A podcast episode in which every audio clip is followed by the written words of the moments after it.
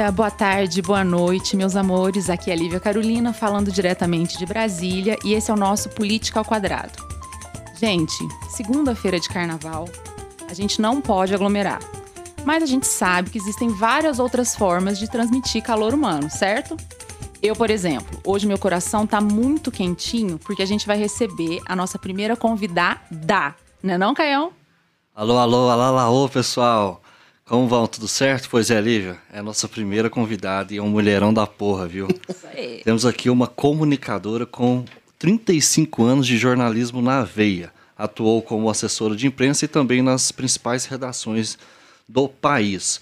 Desde 2011, administra o blog do servidor no Correio Brasiliense e conta com mais de 600 mil acessos por mês. Com vocês, Tcharam! Vera Batista. Muito obrigado pela presença, Vera. Tudo bom? Oh, tudo, tudo ótimo. Eu também estou com o coração quente e frio ao mesmo tempo, porque carioca que sou, amo o carnaval. Mas nesse ano a consciência nos diz que temos que ficar em casa e não aglomerar, né? É isso. Falando em carnaval, Vera, esse carnaval, né, pelos motivos, por motivos ruins mesmo, né, ele vai ser inesquecível em nossas vidas. Eu queria saber de você qual foi um carnaval inesquecível pelos melhores motivos, um que você não esquece, qual contexto foi, que ano foi, que que você pode contar pra gente. E se você não contar tudo, a gente vai pensar coisa pior, hein? Não, mas e, e- e terão razão. né? eu realmente concordo com vocês. Mas eu, eu amo carnaval. Carnaval, para mim, é a melhor festa do ano. Eu, eu me lembro, inclusive, de um colega nosso lá no, no Rio, que ele uma vez mudou de emprego, foi para o emprego com um salário três vezes, quatro vezes mais, e chegou na hora da negociação, ele falou. Olha, eu trabalho Natal, Ano Novo, qualquer feriado, mas Carnaval, eu saio na sexta volto na segunda após a quarta-feira santa. E aí falaram para ele, fulano, nós não trabalhamos Carnaval. De antemão ele já disse que carnaval. Então, para mim, vários carnavais foram inesquecíveis. Vários carnavais me fizeram muito feliz. Houve carnavais, inclusive, no Rio. É, é, às vezes é comum você. É diferente, uma cultura um pouco diferente de Brasília, que você arruma um emprego, por exemplo, num bate-papo num bar, num bate-papo no carnaval né? E você encontra com os coleguinhas e fala: olha, eu preciso de emprego, quero mudar de emprego, não sei. E teve um carnaval que foi, foi inesquecível, foi é, em 88, que zomba, né? Entrando, Vila Isabel entrando na avenida e tal. Tava lá. Eu, ó. e nesse ano eu estava trabalhando ao mesmo tempo por um jornal, por uma rádio, por uma- um canal de TV. E eu, assim, porque eu estava naquele momento precisando resolver um- umas questões, eh, comprar apartamento. Minha mãe tinha falecido quatro anos antes, então era um momento muito, muito específico eh, eh, de tudo. Da vida de- pessoal, Da principalmente. vida pessoal, exatamente. E aí, naquele momento eu consegui fazer tudo e tal, mas eu estava fazendo frila, porque eu estava sem emprego, então estava fazendo três filhos. E foi um momento que eu, conversando justamente com os colegas, eu consegui um dos melhores empregos da minha vida no pós-carnaval. Pós-folia e eu bem empregada. O que, que foi? Qual que foi o emprego? É, não, pois é. É, é, é, é. O emprego a gente deixa em off, né? Mas foi bom. Foi bom, foi bom, foi bastante com- reconfortante do ponto de vista financeiro. E você passou toda a sua infância no Rio. Infância, adolescência e até os 50 eu Ah, você estava até lá. os 50 lá? 52. Ah, é uma vida bem carioca mesmo. Totalmente. Da gema, sem dúvida alguma. Veri, como você pensou em fazer jornalismo? Você fez letras e jornalismo, né? Você É, eu falou, fiz hum, letras primeiro, porque na, na minha época, né, o que se dizia, a cultura era de que as mulheres elas têm que ter profissões comportadas, assim como professora, e tal. E no máximo ela poderia ser uma arquiteta, mas assim, uma decoradora de interiores. Quer dizer, a mulher tinha que saber o seu lugar.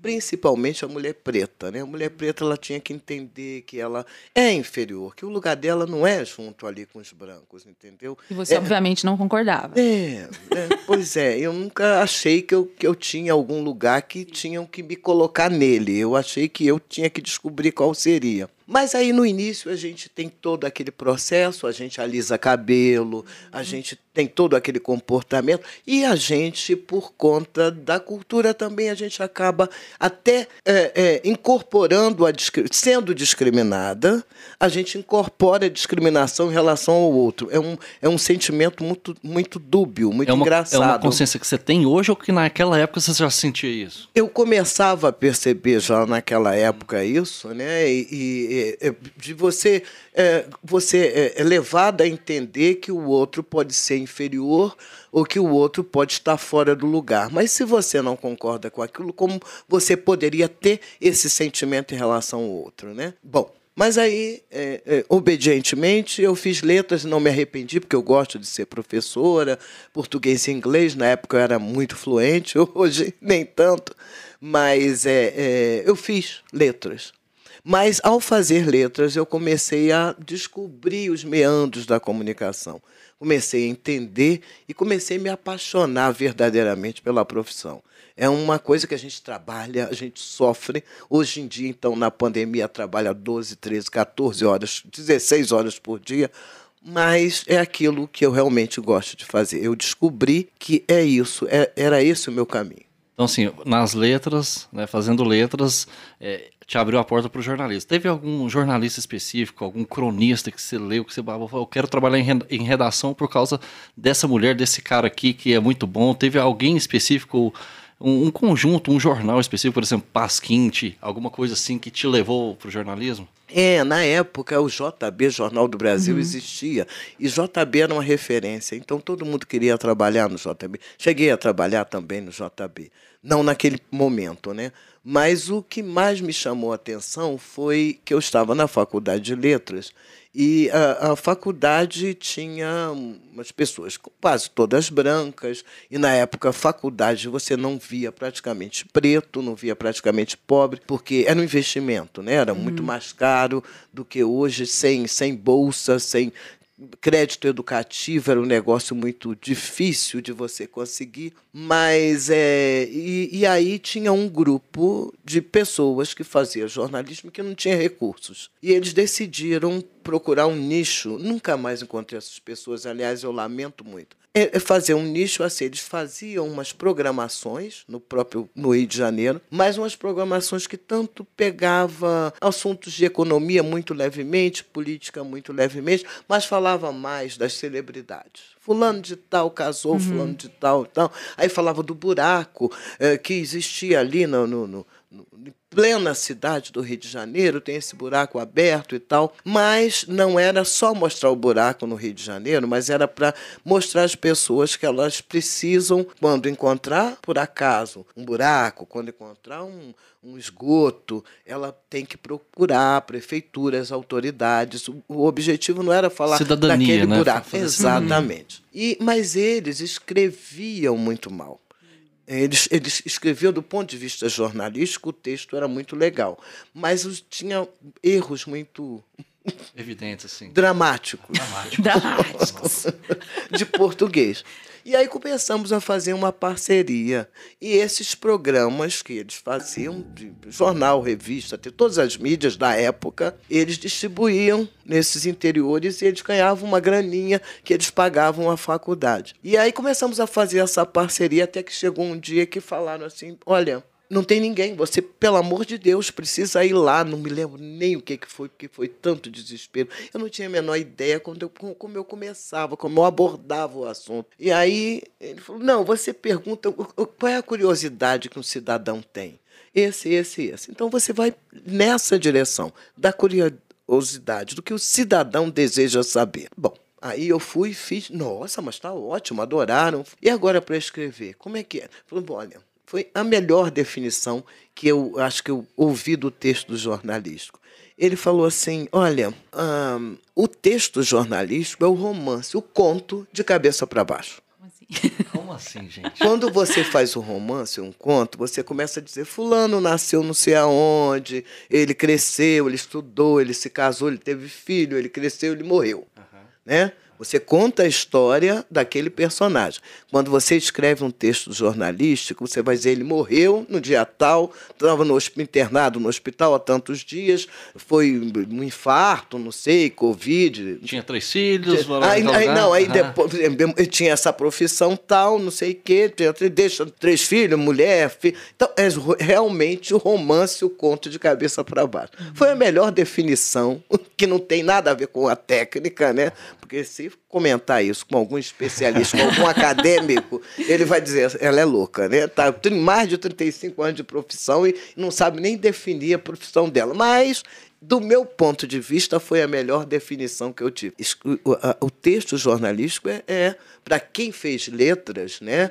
É justamente. Isso te deu ponto... segurança, né? Pra... Exatamente. E eu comecei a, então a escrever para eles, ainda terminando a faculdade de letras, fazendo, usando esse método do conto de cabeça para baixo. Quer dizer, você começa do fim, do momento uhum. que a uhum. coisa aconteceu, do que está mais quente para o que vai mais frio. E foi assim que eu comecei a me envolver e aproveitei alguns créditos da Faculdade de Letras e acabei me, me formando em jornalismo. E estou aqui até hoje. Está aqui com a gente hoje, né?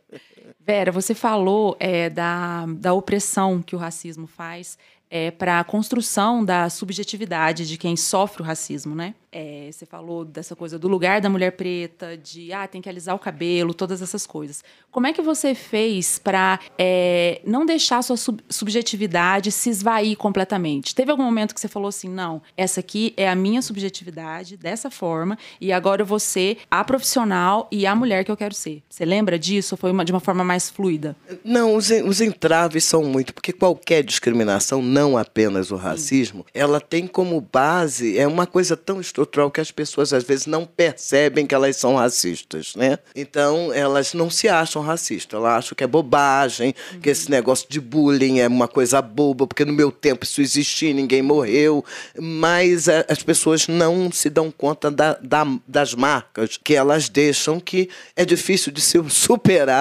alguns anos de terapia. Mas é, é, é o, o, a discriminação, como eu vinha falando, ela se caracteriza é, pelo uh, pelo desejo que aquela pessoa que se acha superior tem de que você não esteja ali. Ela não uhum. quer o seu lugar, ela quer que você não esteja, uhum. porque você não tem direito, você não faz parte do meu grupo, e eu não vou permitir que você ascenda, porque você pode tirar o lugar do meu filho, do meu neto, de alguma pessoa. Então você tem que saber, e aí é que é o lugar. Qual é o lugar? É o lugar que eu defini que você deve ficar. Você deve ficar ali. Quer dizer, você é preta, você tem que entender que você, de certa forma, não tem uma formação, porque 90% eu tive até o privilégio de ter uma boa formação, mas 90% dos presos, né, daquela história que saiu da senzala e foi para a favela, e 90% não tem mesmo acesso à educação de qualidade. E quando ele chega num determinado ponto da vida, ele evidentemente não tem como competir. Então, a para o outro que se acha superior, ele pensa que aquilo é um favor, é uma caridade. Mas que essa caridade pode prejudicar o meu filho, o meu irmão, o meu primo, porque essa pessoa sem capacidade, ela não, não pode estar aqui. Ela não, não tem competência para estar aqui. E quando você mostra que você batalhou e que você tem competência, aí é às vezes é melhor, porque as pessoas entendem, não, mas essa aí né, é, é uma exceção. Uhum. Ou então, é, é, ou é pior, porque elas vão fazer tudo para te desmoralizar. Tudo porque elas vão querer provar até o fim que você não pode estar ali, você não tem essa capacidade. E vão exigir bem mais de você. E vão né? exigir bem uhum. mais. E uma colega, eu me lembro, uma pessoa competentíssima, né? É judia, inclusive, mais velha do que nós, daquela época, da nossa geração, hoje já deve ter 90 e tal, que uma vez eu estava fazendo um frila, que era para alguma revista da área de cultura. E aí fiz o frila, foi muito elogiado, e a pessoa falou assim: ah, se eu fosse você, eu ficava mesmo nessa área de cultura, né? Porque é assim mais leve, né? É, é, a economia é muito árido e assim o negro é mesmo voltado para esse lado cultural do futebol, né? Então é, eu acho que você vai ter muito mais sucesso Aí eu olhei para ela falou, não, mas não é racismo. Aí a pessoa se defende. Não, isso não é racismo. Veja isso, bem, eu veja estou bem, tentando é. defender você. Estou tentando Deixa te preservar dos sofrimentos que você pode encontrar. e elas entendem exatamente como isso. Elas, é, é, aqui em Brasília, por exemplo, o racismo é um negócio claro, objetivo e descarado. É. Muito mais do que no Rio, né? Que no Rio também tem, uhum. embora o Rio tenha uma democracia muito. Mas é. É, é o lugar onde as pessoas perguntam, você sabe com quem você está falando, é onde as pessoas dizem que as pessoas que vieram de fora é, são aquelas que trouxeram problemas para Brasília. Quer dizer, é um lugar onde as pessoas não fazem questão de te abraçar. E é um lugar onde as pessoas dizem, não, porque meu pai era isso, meu avô era aquilo. Elas, na maioria das vezes, nem sempre elas dizem que elas são, porque muitas vezes elas não são nada. Uhum. Mas elas são o que os pais eram. Elas vivem da fama do que os pais, os avós eram. Meu pai era isso, era chefe político, era deputado, era senador, então eu tenho que ser respeitado. Ela não se impõe e quando você se impõe, você é agressiva.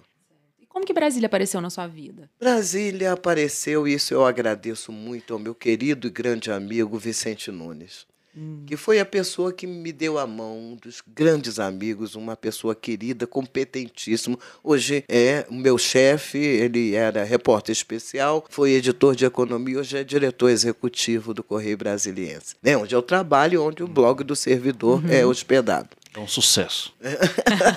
Obrigado.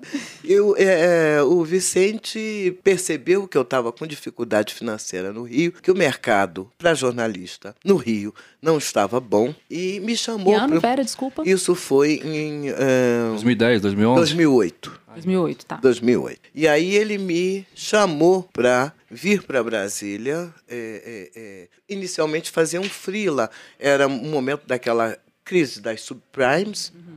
E era um caderno falando, explicando o que você faz. Se tiver vendido ou comprado em câmbio, em bolsa. Tipo um dicionário de termos do mercado financeiro? É, assim. Não, não, não. Era dizendo o que você faz. Se você está comprado ou vendido em dólar, em câmbio, né? Em câmbio de uma forma geral, ou em bolsa, é, você vende a ação, você não vende. Hum, o, que, o, que, tá. que, os, o que, que os analistas naquele momento indicavam? É hora de comprar, é hora de vender, como você investe na bolsa, o que são títulos públicos, por que, que você deve ter uma segurança, por que, que você não deve colocar todos os investimentos num, num, cesta numa cesta só, aquela coisa assim, mais dizendo especificamente naquele momento é o que você deveria fazer, o que, que os especialistas te indicavam. Uma consultoria. É. E aí eu vim fazer esse caderno, né? E eu cheguei aqui no dia 24 de novembro e retornaria para o Rio no dia 10 de dezembro. É, e meu grande amigo Vicente, com a sensibilidade que ele tem, ele percebeu que eu ia voltar com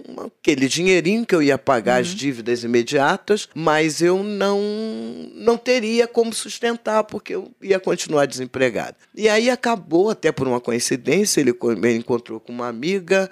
É, é, essa amiga precisava de alguém, mais ou menos com o meu perfil, para fazer assessoria de imprensa para a CNDL, Confederação Nacional dos Dirigentes Logistas, uhum. né? Então, que tinha uma série de, de de indicadores, de, de, dados que estavam ali meio que é, precisando de alguém que os organizasse e divulgasse. Então, é, começamos a divulgar todas aquelas coisas dos SPCs, tudo, conseguimos botar aquilo no ar. Mas um ano e pouco depois, o, o Vicente, que era é, repórter especial, ele é, passou para editor, ele subiu na carreira, uhum. foi ser editor de economia e me chamou. Então, em 2010, é, é, eu fui para o Correio Brasiliense, voltei para o Correio Brasiliense novamente, depois desse em 2008, e estou até hoje. E o Vicente, que foi editor de economia, também agora é nosso excelente, maravilhoso diretor executivo. Ô Vera, eu vi você falando muito dessa questão é, dos frilas, né? Ou seja, a, a, profissão de jornalismo não dava uma é, a mínima, talvez estabilidade de você trabalhar numa empresa durante mais tempo, você tinha que ir fazendo frilas tal para se organizar. Talvez uma característica da profissão. O que, que você acha que mudou do seu tempo para hoje? Você acha que hoje está muito mais difícil a questão das redes sociais, as pessoas assim pegam uma câmera, saem entrevistando, enfim, é, tá um pouco assim um pouco caótico essa essa profissão. O que, que você vislumbra para o futuro, mudanças? Como é que está a questão dos jornais? Pois é, é, é, caótico. É uma coisa que nossa profissão sempre foi. Porque a gente tinha emprego de carteira assinada, né, CLT, tinha isso com mais frequência, talvez. Nem sempre o salário era suficiente para você manter ali as suas contas, você conseguia frilas excelentes ou não. Às vezes você conseguia frilas fantásticos, às vezes você passava, porque frila é frila, é uma coisa temporária. Ela pode acontecer, ser muito boa hoje, como pode não acontecer nunca e tal. Com o esvaziamento econômico do Rio de Janeiro, essa, essa questão é, de falta de opções ela foi aumentando. E ela foi se espalhando pelo Brasil inteiro, e não só pela, pela uh, pela questão da, da, das redes sociais, de qualquer um falar alguma coisa, o, cidadão é influencer, uhum. né? umas coisas assim, é, não consigo entender muito bem, mas dá certo. A linguagem é outra, é, mas não só por isso, não. A impressão que a gente tem é que é, o mundo mesmo mudou, o caminho do mundo é, é, tomou outro rumo. E é, pessoas e empresas começam a, a ter uma, um, um retrocesso muito grande de tudo aquilo que foi defendido na CL, CLT, que são os trabalhos temporários, que são outras formas de relação e outras formas até mais frias de relação, né? De você ficar em casa, de você ficar no seu canto, de você não se relacionar, querendo ou não, achando bom ou não, ruim ou não, é essa nova realidade. Mudou tudo, todo mundo teve que se reinventar. Não creio que o jornal vá acabar, porque quando surgiu a TV se dizia que o rádio acabaria e não acabou, tá aí firme e forte. Mas ele se reinventou. Então o jornal vai ter que se reinventar e, e, o caminho que a gente ouve e, e, muita gente indicar, e que eu particularmente até acho que pode ser esse caminho, ainda não tenho é, na minha cabeça um desenho exato de como isso aconteceria. Mas é, o que eu acho é que o jornal vai passar a ser mais um, um, um um, digamos assim, um instrumento de consulta. Não vai ser apenas o factual do dia anterior. Ele vai ter que ter um plus, uma análise muito maior, uhum muito mais profunda do que aquele fato, aquela uh, notícia representa, do que a, a, própria notícia em si, que todo mundo já viu. Né? Eu acho que um novo desenho vai surgir por aí, mas também não sei se isso vai acontecer, porque é, há uma outra questão, que, que, uma demanda muito grande, é até que ponto é, o jornal vai se transformar numa coisa de elite, porque normalmente quem se preocupa com uma análise mais aprofundada pode ser aqueles que têm, digamos, um, uh, um tempo na escola maior e até que ponto o jornal vai voltar a atender a todas essas outras pessoas, talvez com notícias curtas, como já houve vários tabloidezinhos que tentaram fazer isso. Então, é, essa discussão ainda está muito viva e a gente ainda, é, eu creio que não há nenhuma resposta ainda é, exata para indicar um rumo certo. Não tem nada assim cartesiano. Independentemente de, do que está acontecendo, de, de mudanças é, na profissão, no fazer jornalístico, há uma, um ataque muito grande à imprensa. Então, é esse mix que mais me preocupa. É realmente o futuro do jornalismo, quer dizer, vamos fazer o quê? Nós vamos agora ter que nos adaptar às mídias sociais, vamos ter que fazer mais análise, vamos ter que ter um, um texto ou um vocabulário um pouco mais atrativo. O que, que nós temos que fazer? Que são coisas que vêm sendo debatidas, mas até que ponto esse ataque, principalmente nesse de 2018 para cá, qual vai ser o resultado, qual vai ser o tamanho da ferida que nós vamos identificar daqui para frente. É, é, é, um amigo meu sempre pergunta assim: será que vai ser uma ferida que você vai cuidar durante um tempo e aquilo vai curar, ou vamos ter que amputar a perna? Quer dizer, Quem vai perder? O quanto vamos perder? Sobre tudo isso que você está falando, todo esse contexto que você colocou, como é que você, como jornalista e como indivíduo, você lida com essa pós-verdade? Onde, por exemplo, o que mais importa é a narrativa e o discurso e não os fatos e o diálogo. Como você se posiciona para escrever um texto, para debater? Como você faz isso hoje em dia? Eu acho que é, é, não podemos abrir mão do nosso direito de fazer sabe, da obrigação de fazer, do, do dever de informar, informar bem. É, não importa se alguém discorda ou concorda. É, a minha posição, a posição de um jornalista, não é ser simpático ou antipático a quem quer que seja. Né? A, a, a função do jornalista é informar para que todas as pessoas, não importa se você concorda com elas ou não, tenham a mesma qualidade de informação. Então, isso é uma coisa que é, é, não tem como abrir mão, você vai ter que lidar com isso dessa forma. A, a, sua capacidade de enfrentamento tem que partir desse princípio. Eu tenho que informar a todos da mesma forma. É, eu me lembro quando eu comecei no blog do servidor que havia algumas carreiras é, que perguntavam assim para os seus próprios assessores de imprensa: Eu não estou entendendo, a Vera, de que lado ela está? Falei, mas eu não estou de lado nenhum. Um blog é do servidor. Ele tem que ter informações sobre todas as carreiras.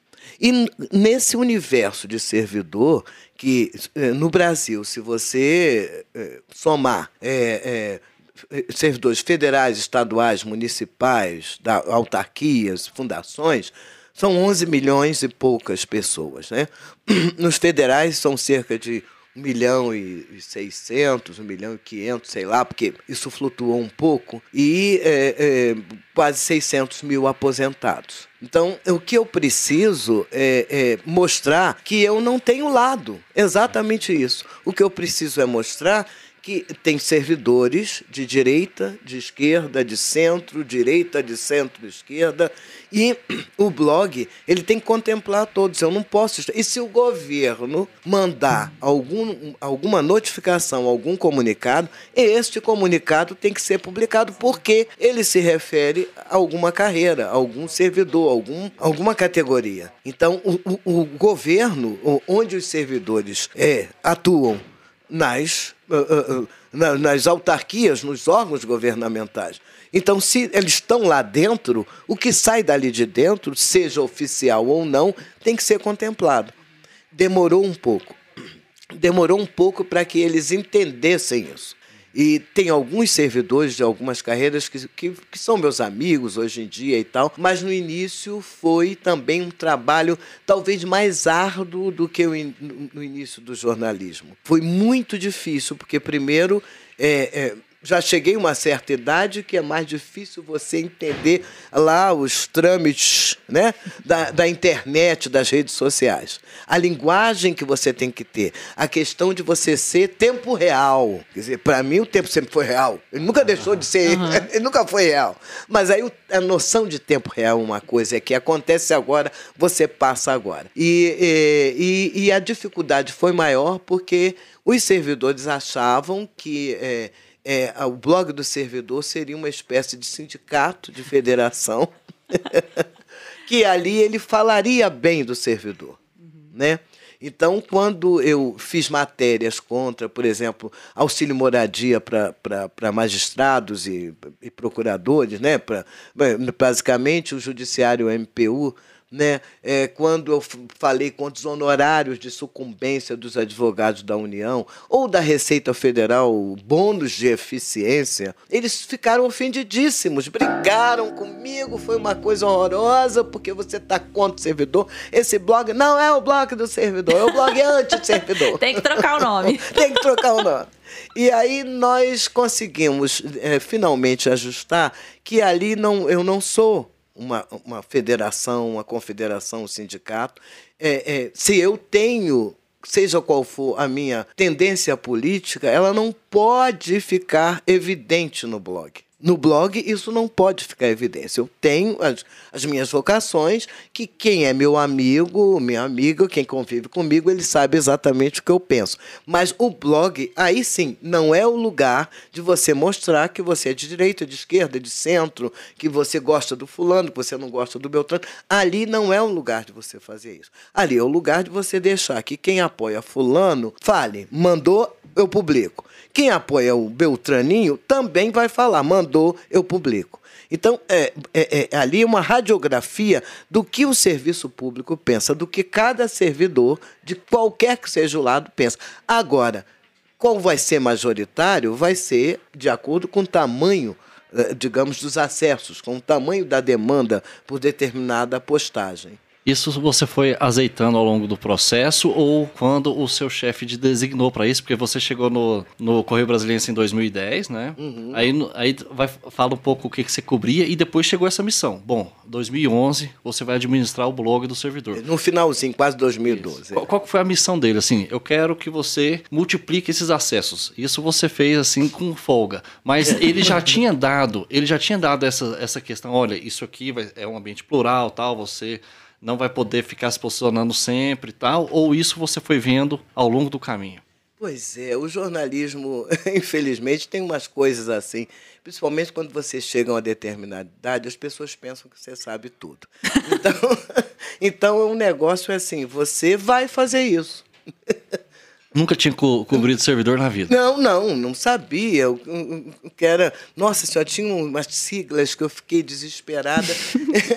e, ah, bom, aí saiu o querido Luciano, que fazia muito bem esse blog. O blog ficou parado um tempo. Quando eu comecei, o blog tinha uma média de, que, de, de 14 mil. 14 mil acessos por mês, né? E ali eu fui começando ali e aí foi o momento, em 2012, da primeira greve do, dos servidores, a grande greve, né, aqui em Brasília, uhum. pelo menos, que, quando eu já estava em Brasília. E é foi uma greve geral. Então eu ia, nós íamos para para o Ministério do Planejamento antigo, que uhum. agora tudo é Ministério da Economia, e o, o, secretário de Relações do Trabalho, que era o Sérgio Mendonça, né, um cara muito, muito legal, muito, muito interessante, ele, ele ficava, às vezes, até meia-noite, uma hora, atendendo diversas carreiras do serviço público. Né? São 270, 240, não me lembro, agora carreiras, e ele atendia praticamente todas. E a gente ficava até meia-noite, uma hora, até ali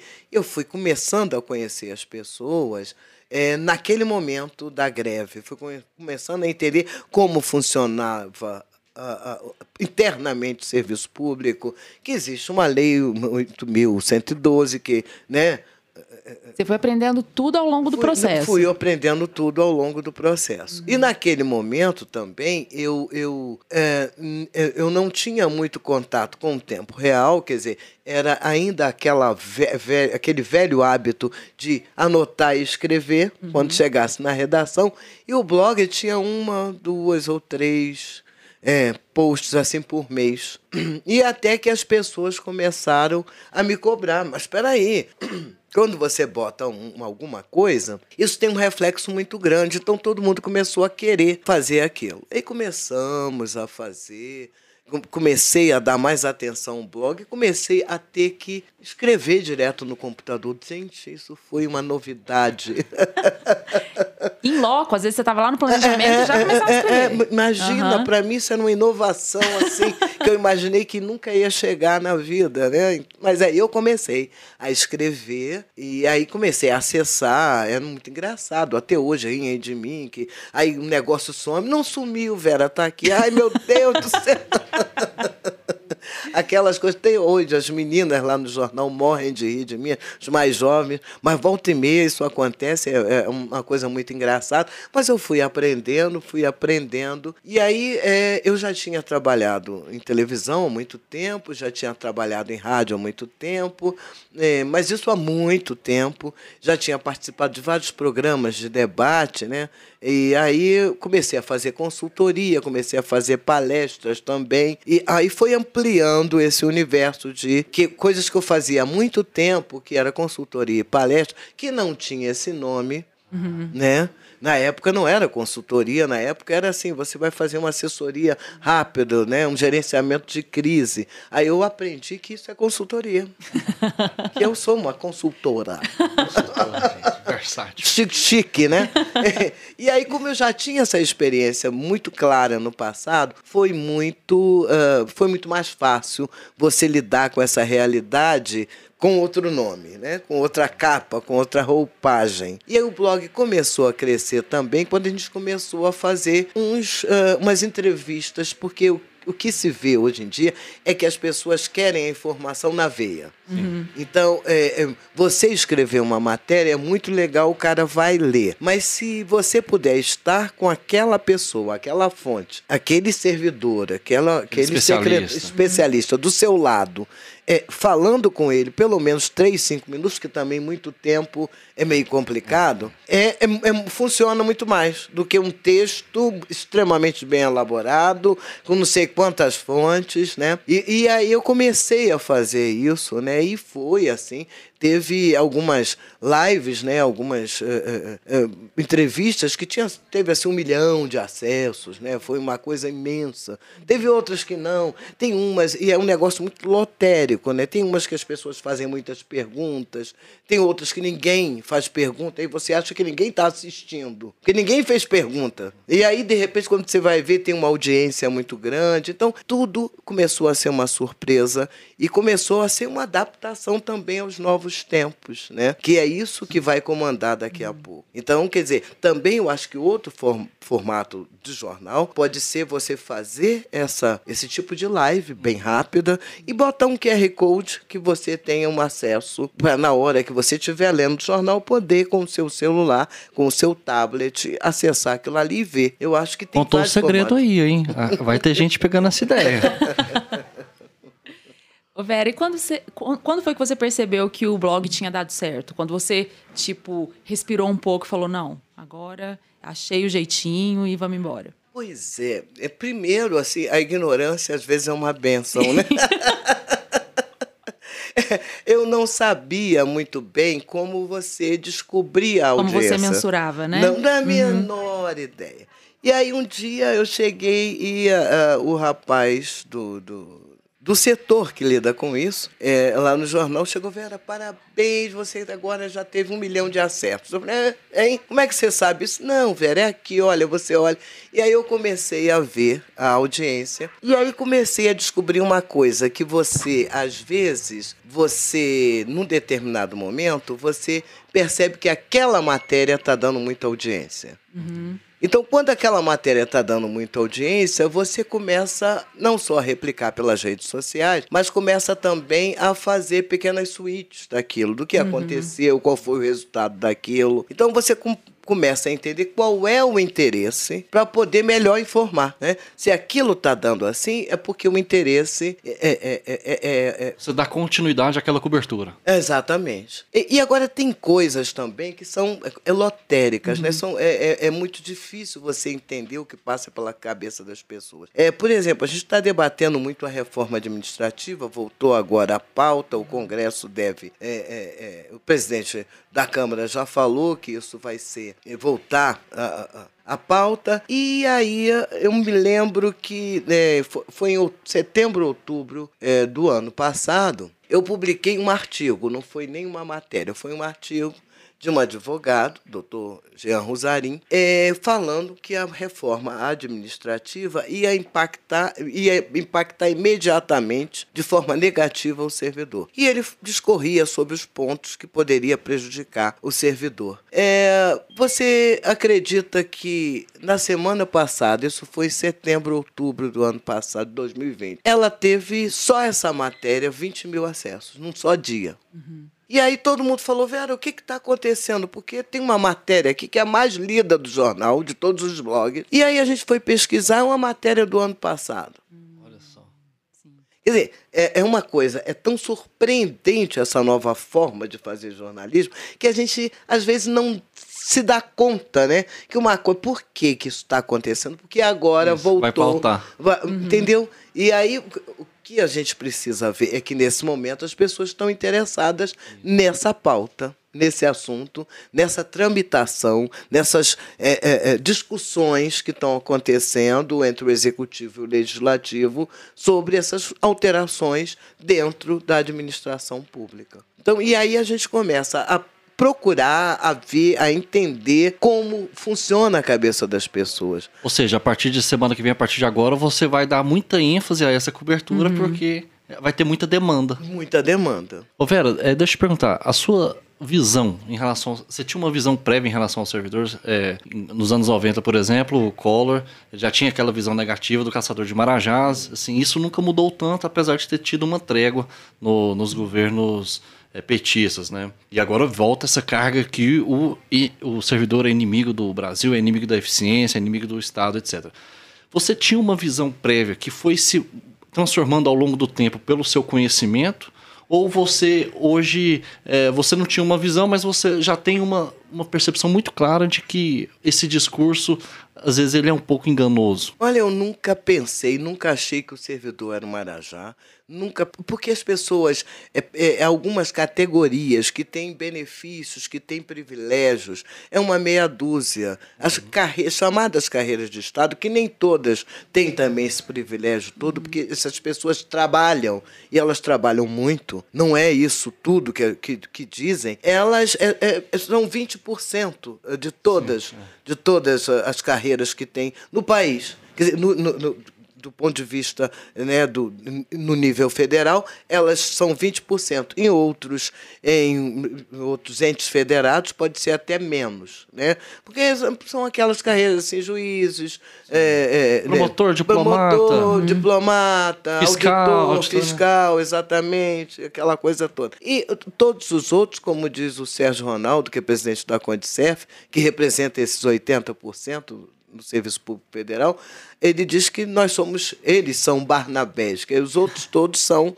não são carreiras de Estado. Sim. Né? Uhum. E agora, claro que existem servidores que não trabalham, que não fazem nada, que botam paletó, tem indicação política, tem tudo isso. Mas é, é sempre, é, eu, eu particularmente, tive a consciência de que essa coisa de caçador de marajás sempre foi assim um, um, um ai meu Deus, um golpe de marketing do meu ponto de vista muito mal feito, uhum. mas que decolou, né? Essa coisa de, de é, falar que, que o servidor é, não trabalha, que o servidor isso, isso, gente, isso é tão antigo, esse é um discurso tão raso, tão superficial, tão pobre sabe? Impacta muito no Brasil, né? Porque é, as, pessoas as pessoas não têm o acesso que a gente tem aqui em Brasília aos servidores, né? é. né? Então fica muito negativo mesmo para o resto do país. Que... As pessoas acreditam Sim. nisso e esquecem, por exemplo, agora na pandemia, quem os atendeu, né? Quem Sim. os atende uhum. são os servidores.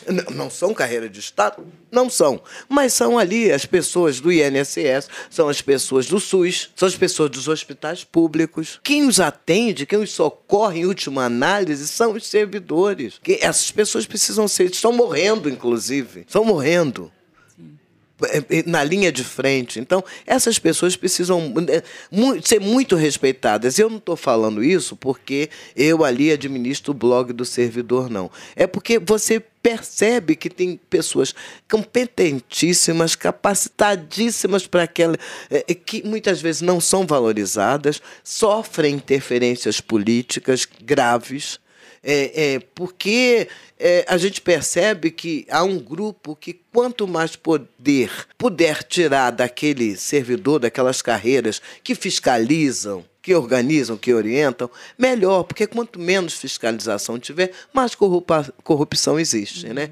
Então, eu acho que as pessoas precisam de um cuidado muito grande ao falar do servidor, porque, é, é, porque quando mesmo essas pessoas que falam mal do serviço público, elas precisam, por exemplo, de um medicamento de alto valor, de alta complexidade, elas não vão pagar 50 mil. Uhum. Por mais ricas que elas sejam, elas vão onde? Para o SUS. Isso né? E, e, por, e quem está lá para atendê-la é o funcionário do SUS. E quem vai dar a ela, muitas vezes, o direito, porque o Estado não quer dar, quem vai dar a ela esse direito de receber esse, esse, esse medicamento? É um juiz, é um procurador, é um promotor.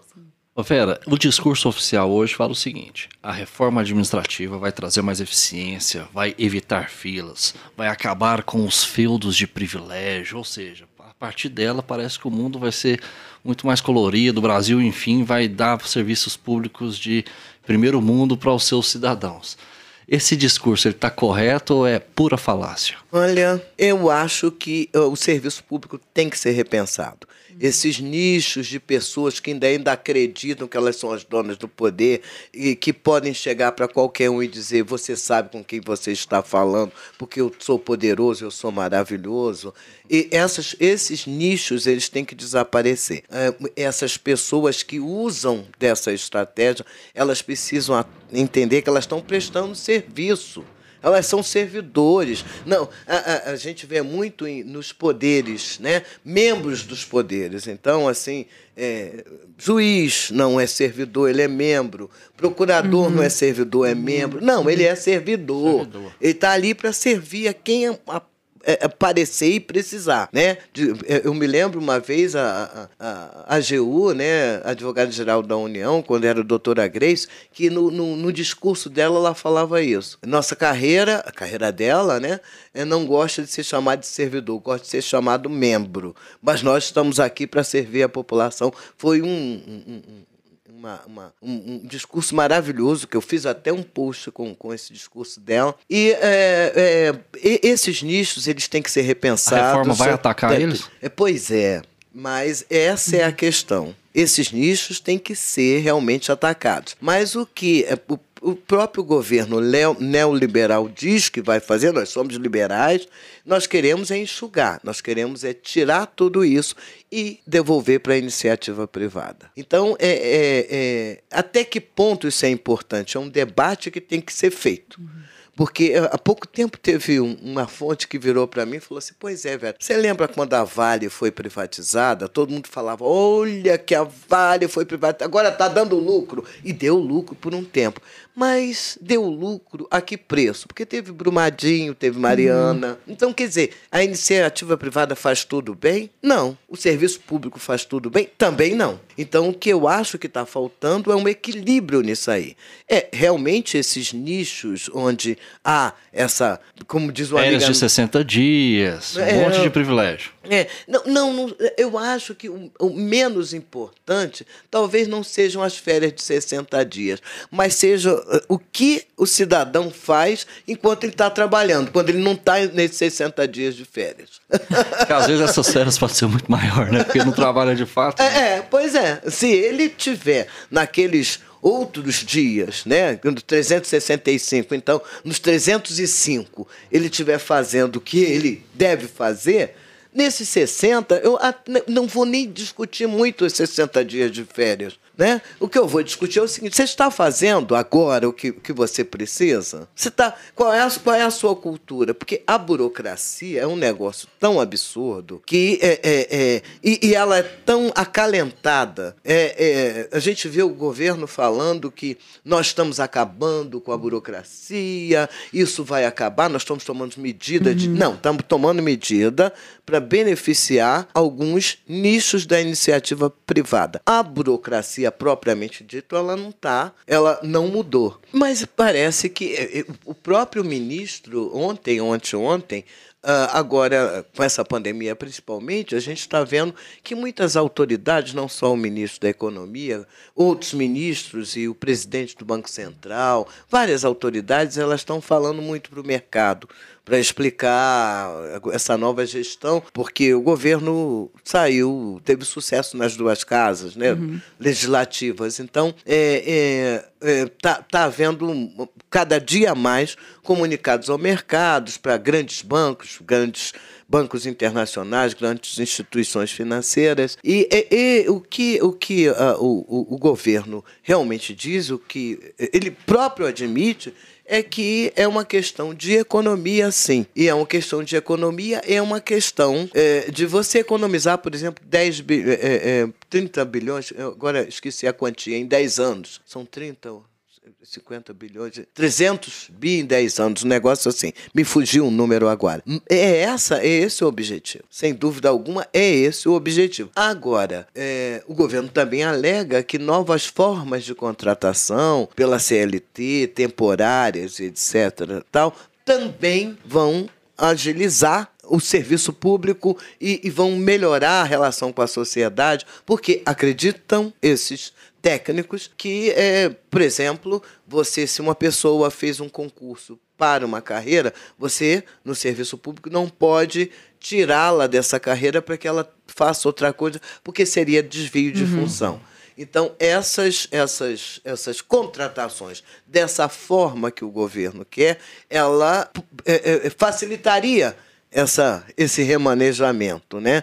Então é sempre para, mas é, o que a gente não vê é o governo falando assim, que medida isso vai agilizar, por exemplo, vai acabar com esse problema que essa minha amiga convivência entre uma pessoa que ganha mal, mais fazendo a mesma função e outro que ganha menos na mesma função. Ah, mas isso acontece na iniciativa privada também. Isso é uma questão do mérito. Como é essa questão do mérito? É a gente vai muitas vezes reproduzir injustiças que acontecem na iniciativa privada para o serviço público, ou se uhum. a gente vai regredir, ou não seria o contrário? Não seria melhor reproduzir o que acontece no serviço público na iniciativa privada? Quer dizer, é para piorar? É, são várias questões que precisam ser debatidas que ainda não têm respostas claras. Mas assim, ó, é, pelo que você falou, eu entendi que você não é uma, enfim, anti-reforma de jeito nenhum, né? É liminar. Você não, enfim, vai contra a reforma liminarmente. Tem alguns pontos que podem ser interessantes. Mais cedo você tinha falado que existia uma quantidade de 200, 300 carreiras. Uhum. Ou seja, simplificar isso talvez faria algum sentido, né? Exatamente. Outra coisa, uma, uma das propostas do governo é fazer com que apenas as carreiras típicas do Estado, como a gente falou, diplomata, juiz, promotor,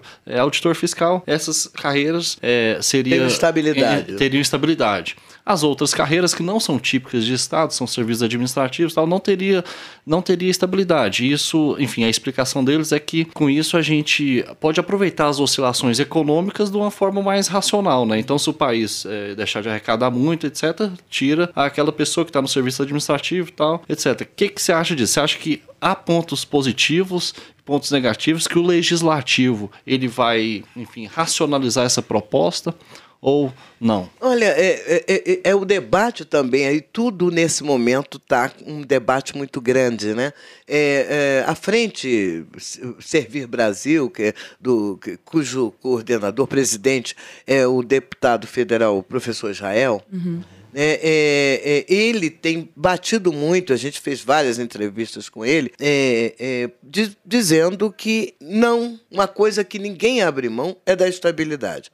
Porque é, quando a gente está em grandes cidades, o, o grande problema das pessoas é que elas acham que a sua vida pode ser parâmetro para a vida do país inteiro. Uhum. Então, quando a gente está em Brasília, ou no Rio, ou em São Paulo, a gente está vendo ali. Uhum para que, que precisa estabilidade o cara que está no balcão? Tudo bem. Uhum. Talvez faça sentido. Agora, quando a gente chega no interior, que o cara bota o revólver em cima do balcão, entendeu? Pega um facão assim e mostra pro cara, e o, e, e, o cara é obrigado a fazer, se ele não tiver os, a estabilidade, é diferente. E veja, os servidores federais são 1 milhão e 600 milhões e 400 só. São 11 milhões no total. Então, nesses interiores, como é que isso funcionaria? Então, de indicações políticas, inchamento da máquina em momento eleitoral. Como seria isso? Porque se você está falando no Rio, São Paulo, Brasília, Minas, quando tudo bem, a gente poderia dispensar teoricamente, poderia. Mas nesses interiores, nessas cidadezinhas, como é que isso funcionaria? Quer dizer, é, é, muitas vezes o cidadão que está atrás de uma mesa, aquele que tem mestrado e doutorado e tem ideias brilhantes, e tem mesmo, o cara é uhum. inteligente, o cara né, tem um QI acima da média, mas ele nunca saiu do Leblon ou do Lago Sul é, e foi até ali a favela mais próxima, o Sol Nascente ou a Rocinha. A não ser lá no Rio para um baile funk, né? De uhum. repente, né? Porque todo mundo acha que carioca gosta de funk. Não entendi, mas tudo bem.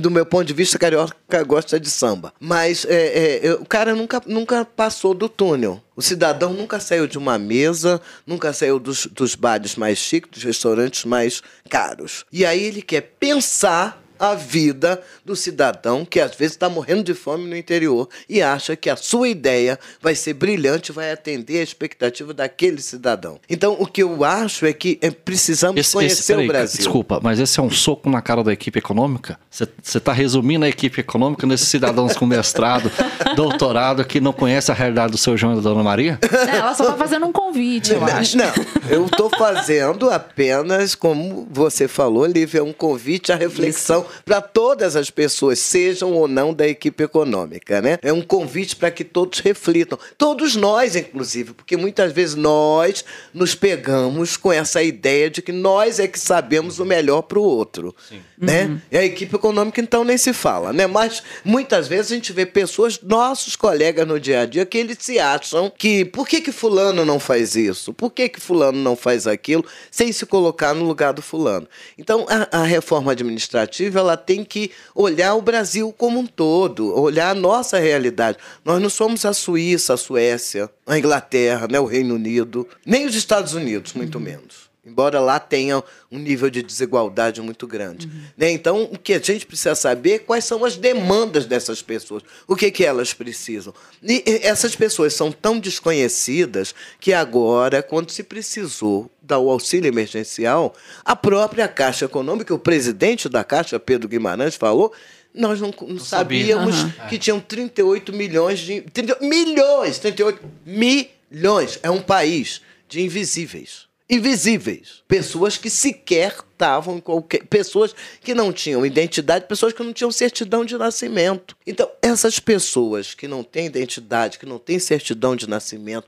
que não têm onde cair viva, porque morta se cai em qualquer lugar, é qual, o que, que ela precisa? Será que ela precisa desse projeto maravilhoso feito por alguém que tem mestrado e doutorado uhum. e que não conhece, não sabe a demanda dela? Então, esse projeto, não digo que seja ruim, não estou aqui dizendo que é bom nem ruim, não me cabe fazer esse julgamento, mas esse projeto ele precisa ser pensado para o Brasil como um todo, com todas as nossas desigualdades. Então, é claro que é, o Brasil precisa de muitos ajustes, no serviço público não é diferente, precisa de ajustes sérios também, mas é, esses ajustes eles não têm que contemplar só carreiras de Estado, eles têm que contemplar quem precisa, quem demanda serviço público, uhum. efetivamente. Veri, tem uma armadilha que eu não sei se você, é, nas suas conversas com as pessoas envolvidas, se você já falaram sobre isso, existe uma armadilha em você deixar o serviço público é, cada vez menos atrativo, né?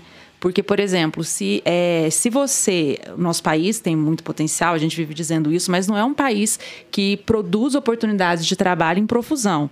Então, acaba que o serviço público ele acaba sendo um atrativo para pessoas que têm uma formação, que têm, é, têm a possibilidade né, de ter uma dedicação maior a estudo, a trabalho. Então, assim, não sei se essa armadilha foi considerada, né? Que de repente você fazer dois polos, você fazer, é, você ficar com o Estado, com carreiras de Estado, com todas essas pessoas que, que você citou, que você convidou para conhecer melhor o Brasil, você ficar com, na ponta com essas pessoas muito capacitadas e a, aquela parte que vai fazer o Estado andar mesmo, ela fica completamente inatrativa. Entendeu? Exatamente. Não sei se você concorda. É, é, não, é exatamente isso. Que, é por isso que a gente faz esse convite à reflexão. Né? Uhum. É, é, porque é, é, o, o, que a gente tem que pensar é que é, o serviço público também é uma porta aberta, é uma oportunidade Sim. de emprego onde se tem 14 milhões de desempregados num país com essa dimensão. É muito interessante. Tem uma fonte que sempre fala, que é especialista em finanças públicas,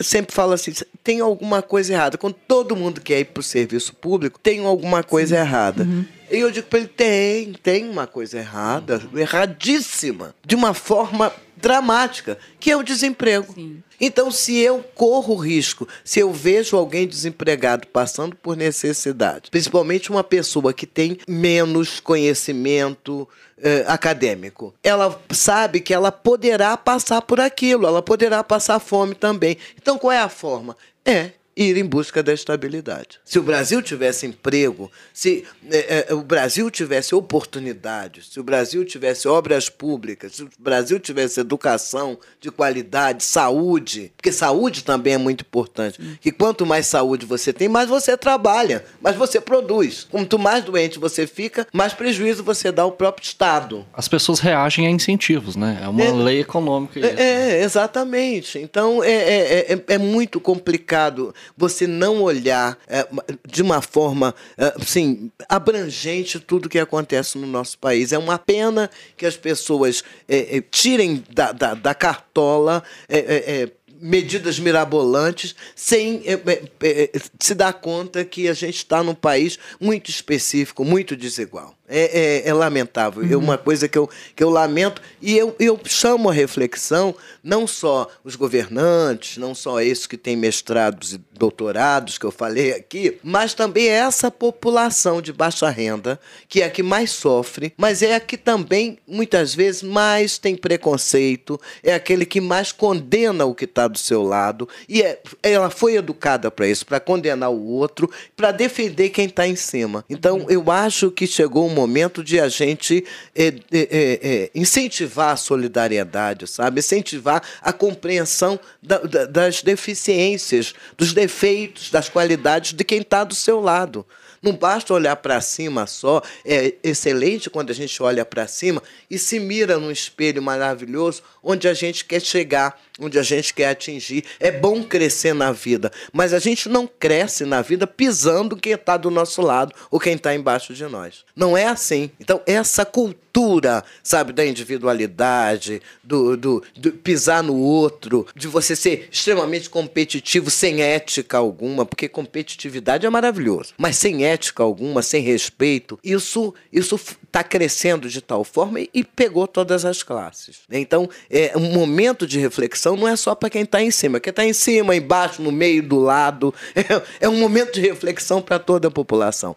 As pessoas estão cada dia mais duras, elas não se preocupam com o outro, a gente vê que as pessoas não se preocupam de forma alguma. Elas só se preocupam com o outro quando elas precisam de alguma coisa. Elas têm a cara de pau de ir até aquela pessoa e, e pedir ajuda. Mas durante a vida inteira, ela não olhou se aquele que ela pediu ajuda um dia precisou da ajuda. Vera, isso mudou? Na sua adolescência era diferente? Era, era. Acha que, então, que tá, que tá piorando essa- as relações interpessoais no Brasil? Está piorando? Por quê? Não, eu acho que está piorando. Eu, eu me lembro de uma, é, uma entrevista que o, meu, o, o Michel Temer deu. Olha, é, é, é difícil dizer um, mom- um pior momento, viu? Sério? Oh, meu amigo.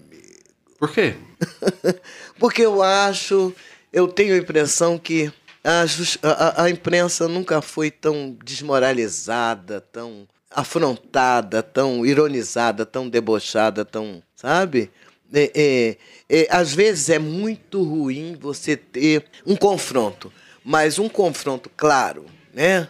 Ele é muito mais até honesto. Quando você olha para mim e diz, Vera, eu não gosto de você. Eu convivo com você, porque nós estamos trabalhando aqui no mesmo local e tal. Nós vamos falar o necessário. Bom dia, boa tarde, boa noite e acabou. E é muito pior do que você ser falso, dizer para mim que gosta de mim, que não é bem assim.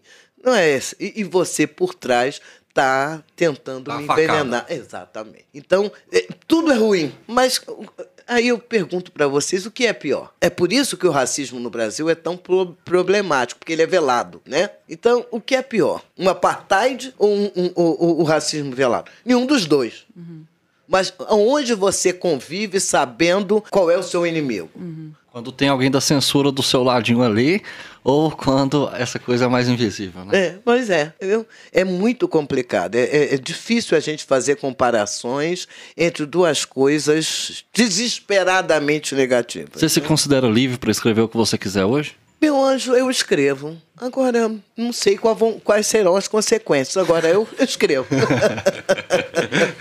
Ô Vera, nesse contexto que a gente está vendo da, da imprensa no Brasil hoje, é, a gente tem uma nítida impressão que as, as jornalistas foram as pessoas que sofreram os ataques, pelo menos mais diretos, entendeu? Que como que você acha? Principalmente meninas, a gente vê, é, principalmente nas coberturas é, das coletivas, que tem meninas mais novas, né? Que aí você adiciona mais um, um componente, né? Para pro, pro cara que tá falando poder olhar para a jornalista e falar: olha, é, é, uma jornalista e ainda é uma menina nova, né? É, como é que, que conselho você daria para essas meninas que estão fazendo esse tipo de cobertura? É, a gente falou aqui muito de discriminação, quer dizer, não é só a questão do racismo, é Sim. é discriminação.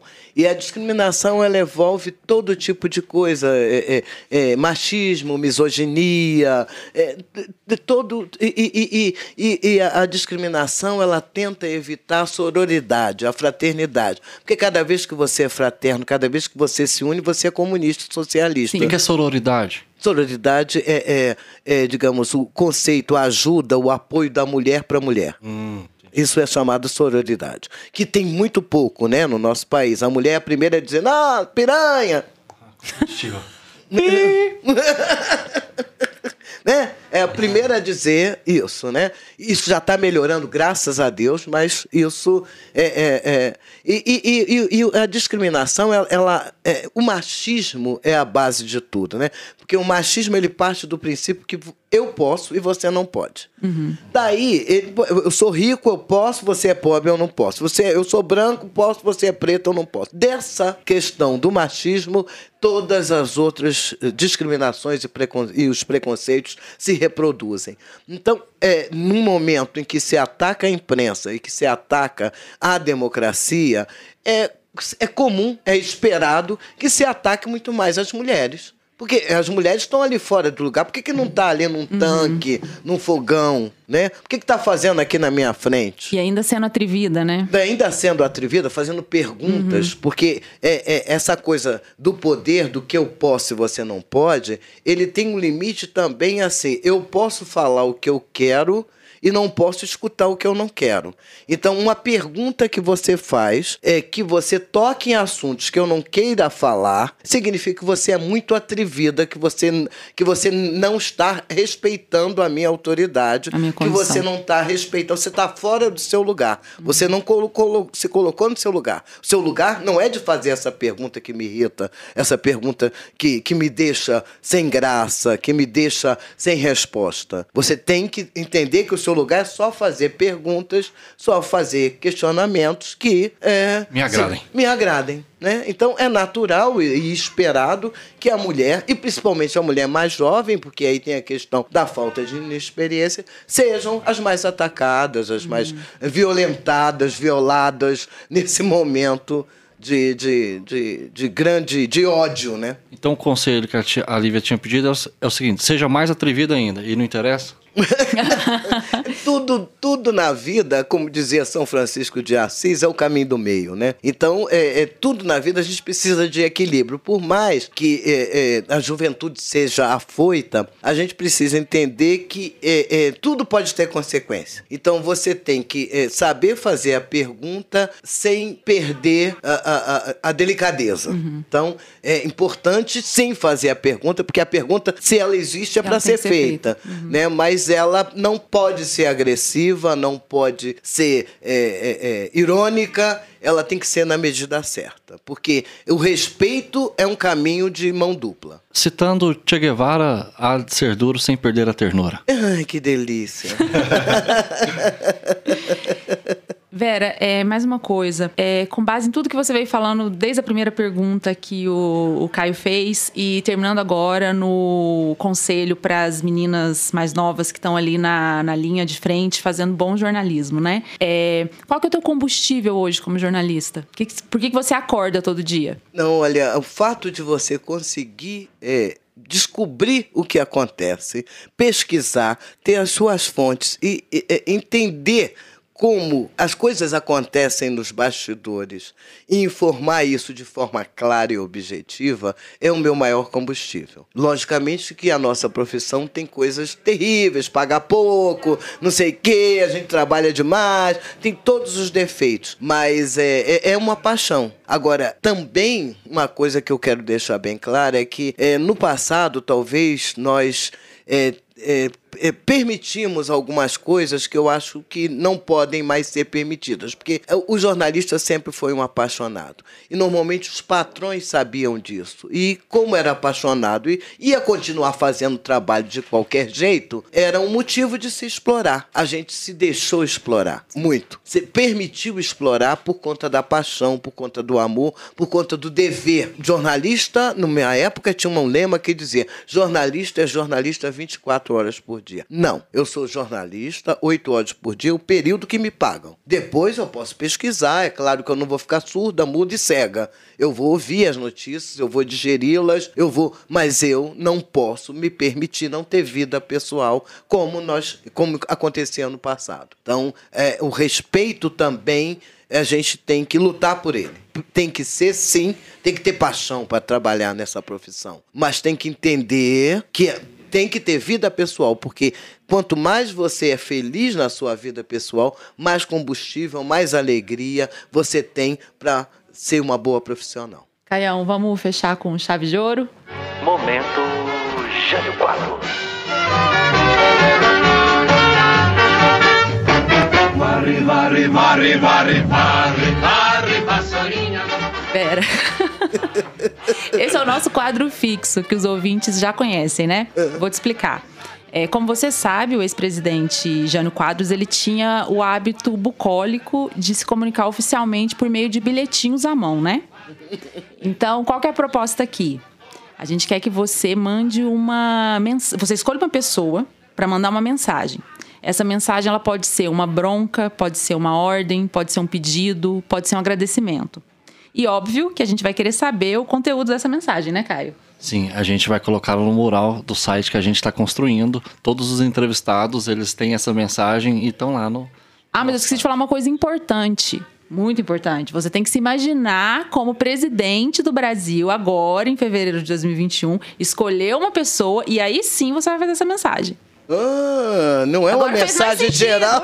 Fez mais sentido. Não, é uma mensagem da Vera, presidente do Brasil, fevereiro de 2021. Pode ser um comunicado geral à nação. Isso. Não, não, não. Meu comunicado geral à nação seria fique em casa e vacina já. Tá certo, então.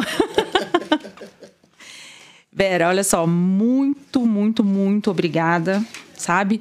É, por ter dividido tanta experiência, tanta humanidade aqui com a gente, né? Dá para perceber que é, um pouco da história de Brasília está em você e um pouco de você tá na história de Brasília também. Então, assim, muito Sem obrigada. Dúvida. Um beijo muito grande, viu? Eu sou muito grata a Brasília, principalmente, como, como, como, dizia minha avó, grata a Deus, muito grata ao meu grande amigo Vicente Nunes, que me trouxe para cá, e grata a Brasília. Eu fui muito, sou muito feliz aqui. Eu fui, é, apesar de tudo, eu, eu, eu fui abraçada, eu fui acolhida, eu venci alguns, algumas é, é dificuldades, entendeu? Super superei muita coisa que eu precisava superar. Então eu só tenho a agradecer a Brasília e a todos vocês.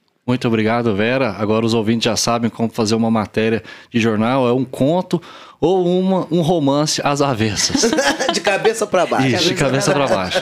É, é, isso, pessoal. Continue nos seguindo nas redes sociais. A gente está no Instagram e no Twitter Political2. 2 é o número. E nas outras redes, no SoundCloud, é, no no Spotify, no Deezer, a gente está Política ao Quadrado. Um grande abraço. Beijo, gente. Beijo.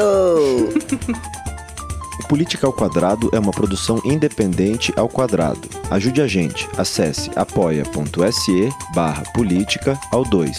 Apresentação de Lívia Carolina e Caio Barros. Técnica e vídeo, Cauê Pinto. Edição e mixagem, Bruno Rossetti. Produção, Germano Neto. Eu.